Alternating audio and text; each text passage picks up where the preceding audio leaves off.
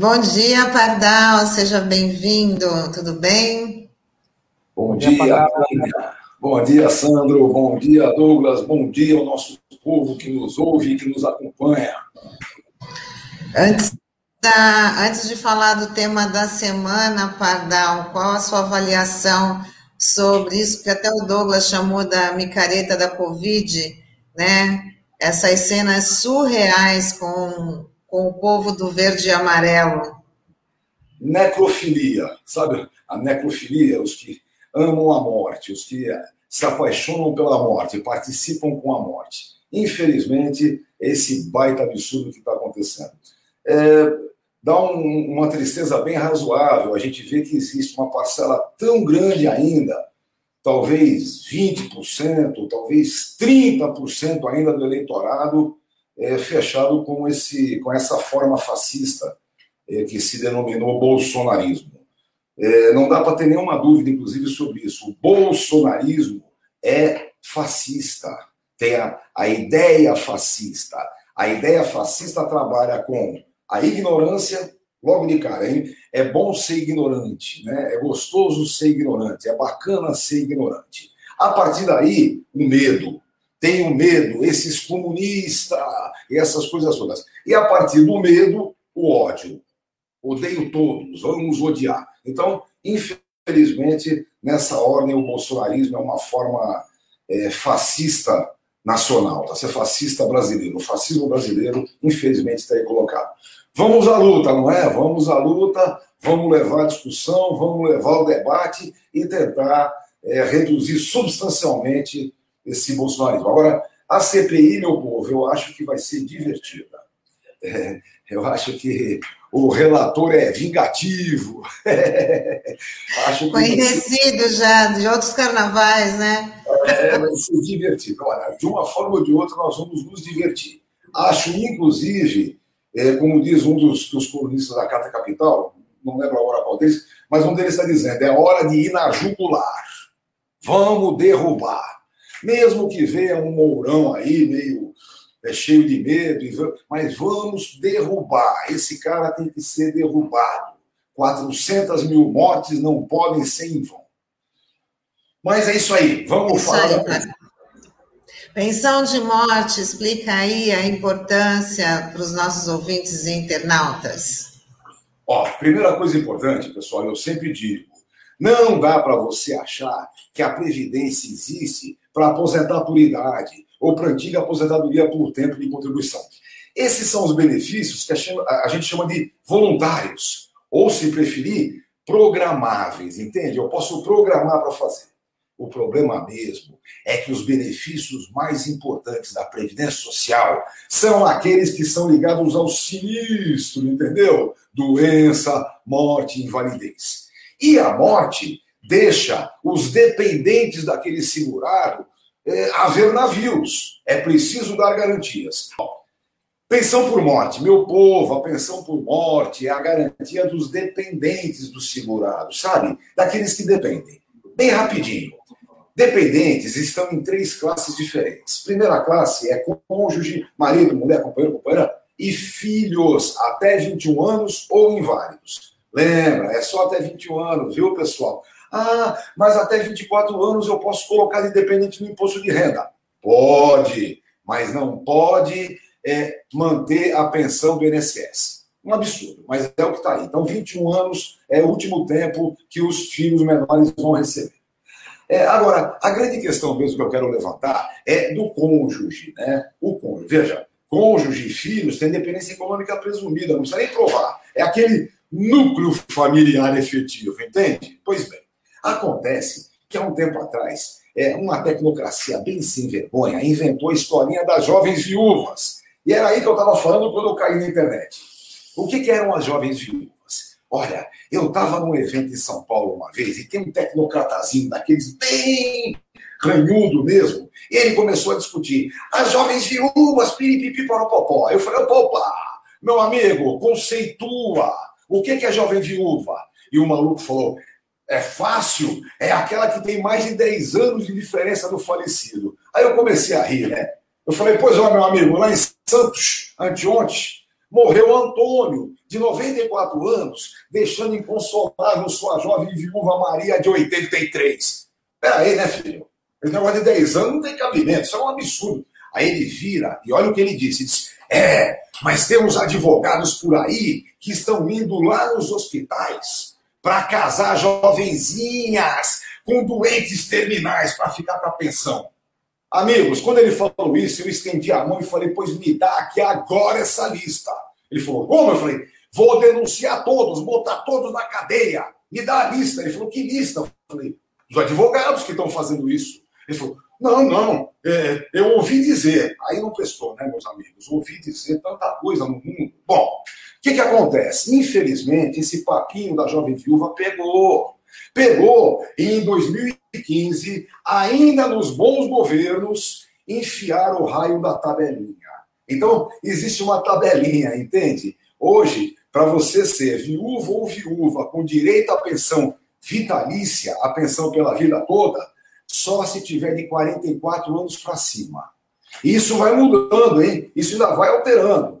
Ah, ficou viúva com 21 anos, ganha 3 anos só de pensão. Então, essa é a formação que está aí. E aí, em 2019, ainda veio o pior de tudo. Lembrem-se, a base de cálculo de uma pensão por morte é a aposentadoria do falecido. Tudo bem? aposentadoria do. Ah, mas o falecido não era aposentado ainda quando morreu. Aí você faz o cálculo da aposentadoria por invalidez que ele receberia se ao invés de morrer tivesse ficado inválido.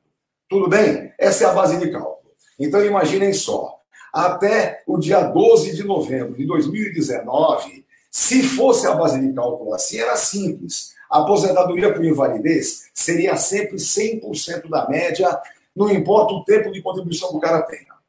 E a pensão por morte era 100% da base, não importa o número de dependentes que ele tivesse. Pois aí é que a emenda 103 pegou pesado. Pegou pesado mesmo. Agora, a aposentadoria por invalidez é calculada exatamente em 60% da média para quem tiver até 20 anos de contribuição. Cada ano a mais que ele tiver desses 20 é que vale mais 2%. É feio? Imagine então o seguinte: na pensão por morte, a base de cálculo é a, é a aposentadoria e ela é feita em 50% mais 10% para cada dependente. Ou seja, viúva sozinha, meus companheiros, fica efetivamente com 60% do que seria a aposentadoria do falecido. E aí, eu tenho uma historinha bem legal para terminar a brincadeira, que é a pensão da dona Leopoldina. Imaginem vocês, a Leopoldina casou-se muito cedo, casou com 16 anos de idade, com Joaquim, que tinha 18. Casou porque Joaquim tinha acabado de entrar na indústria, sabe? Tinha um emprego formal, não ganhava uma fortuna, mas trabalhava direitinho e manteve esse emprego mesmo nos tempos mais difíceis. Beleza, então, dona Leopoldina o Joaquim era machista pacas, não é? E não deixou ela trabalhar nem se formar profissionalmente. Enquanto Joaquim era um bom funcionário na indústria, Dona Leopoldina foi boa mãe de quatro filhos, educou todos eles, todos eles foram constituir família, uma beleza. Depois de 26 anos de casado, imaginem só, Dona Leopoldina com 42 anos, 26 anos de casado, Joaquim, no meio da pandemia, teve um ataque cardíaco fatal. Morreu. Acontece que, infelizmente, já são as coisas novas por aí. Por exemplo, Dona Leopoldina foi tida como jovem viúva, porque ela só tem 42 anos de idade, não é? 26 de casada, nunca teve nenhuma atividade profissional, não tem formação nenhuma, mas só vai ganhar a pensão pelos próximos 20 anos. E para acabar de complicar, como Joaquim ganhava bem, a média dele dava 5 mil reais. Vejam, Joaquim e Leopoldina viviam com é, 5 mil reais. Davam uma ajudinha para um filho ou para um neto aqui ou ali com esses 5 mil reais. Pois bem, acontece que pela invalidez, é, ele teria 60%, 60% mais 2% para cada ano. Com 26 anos, 6 anos a mais, ele teria 72%. 72% daqueles 5 mil reais dá lá, quer ver, 3.600. Desses 3.600, a dona Leopoldina, já que os filhos já estão criados, só tem direito a 60%. Então, ela receberá R$ 2.160. Atenção, pessoal, ela vivia com o Joaquim com 5 mil reais. Agora, ela ganha 2.160 pelos próximos 20 anos. E alguém vai dizer para mim, então, nos próximos 20 anos, ela se prepara para enfrentar o mercado de trabalho e quando ela completar 62, ela vai trabalhar, porque a pensão por morte acabou. E ó, não dá nem para ela ter nenhum tipo de benefício porque ela nunca contribuiu. Ela era dona de casa, não tinha contribuição. Ah, dá o benefício assistencial para ela? Sim, o assistencial, ela tem direito, se estiver na miséria, com 65 anos, não com 62. Então, se não morrer de fome nos três anos seguintes, ganhando 2.100, pode ser que ela vá ganhar salário mínimo a partir daí. É muita perversidade, pessoal. Vejam só, a pensão por morte antes da emenda pagaria 5 mil reais. Depois da emenda, ela paga 2.160 e por uma burrice que foi feita em 2015, ainda por cima existe um período máximo para o recebimento. Como ela só tem 42 anos quando ficou viúva, receberá apenas pelos próximos 20 anos. É danado isso, né, pessoal? Veja, é um excesso de perversidade. E notem, a briga já é antiga. Essa história da jovem viúva eu contei para vocês aconteceu mesmo em São Paulo no evento. É, parece que o, o tecnocrata tinha uma briga familiar, sei lá, o pai largou da mãe para ficar com a menina novinha, e ele tinha raiva do mundo por isso. Evidentemente, pessoal, esse tipo de jogadinha não resolve nada. A única coisa que resolve a Previdência, hoje mesmo o Douglas já tinha falado, o que resolve a Previdência Social é emprego formal, contrato de trabalho, contrato de prestação de serviço, empreendimento de verdade, que contrata, que paga imposto. Essas coisinhas é que vão resolver a Previdência. E não esses absurdos é, na redução da pensão por morte. Imagina só como é que fica a dona Leopoldina, que gostaria muito de continuar ajudando um pouquinho os filhos e os netos, mas vai, na verdade, tentar pedir ajuda para eles, se eles tiverem condição de fazer alguma coisa.